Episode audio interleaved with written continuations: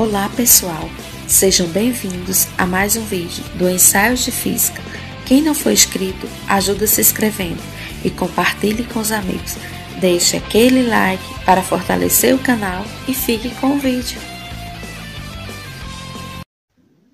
Olá pessoal, hoje vamos falar um pouco da física no nosso dia a dia.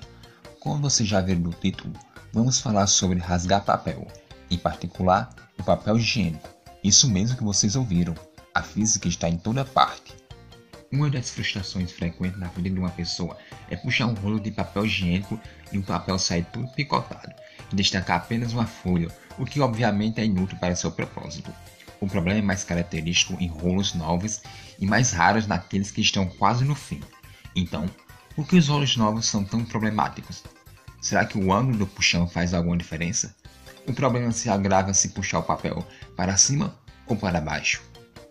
A explicação deste fenômeno é bastante simples, pessoal. A força que exercemos na ponta da tira do papel higiênico cria um torque que tenta fazer o rolo girar. Para quem não sabe, torque é um conceito físico relativo ao movimento de rotação de um corpo após a aplicação de uma determinada força sobre ele. Quando se fala em torque, se fala em efeito de rotação de uma força. Sem força não temos torque, e o rolo de papel higiênico tende a girar somente quando aplicamos uma força. No sentido contrário de rotação, existe um torque gerado pelo atrito entre o tubinho de papelão que fica dentro do rolo e o eixo de madeira ou plástico que o sustenta. Quando nós puxamos o papel com pouca força, o atrito pode ser suficiente para evitar que o rolo gire. Quando você puxa o papel com mais força, o atrito só pode aumentar até atingir seu limite.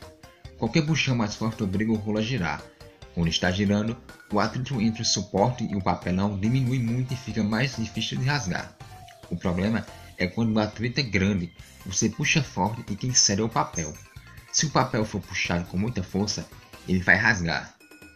No caso de um rolo que é novinho, o peso que ela exerce sobre o eixo é grande, e isso aumenta o atrito. Por isso que o puxão é necessário para fazê-lo girar é grande, e acaba sendo fácil de rasgar o papel. Quando o rolo está no fim, ele pesa menos. Você não vai sentir necessidade de puxar com força porque o atrito vai ser bem menor. E como você já faz menos força, provavelmente não vai rasgar o papel. Agora imagine um rolo de papel novinho e pesado. Se você puxa o papel para cima, você ajuda a sustentar o rolo porque está no sentido contrário do peso. Neste caso, o atrito diminui e é menos provável que você acabe rasgando o papel. No outro caso, você puxa o papel para baixo, acaba indo no mesmo sentido da força-peso e aumenta assim a tensão no papel. Nesta situação, é bem mais fácil que ele se rompa. Bem, pessoal, hoje falamos um pouco de como rasgamos o papel higiênico e a física que ocorre, o toque e o atrito.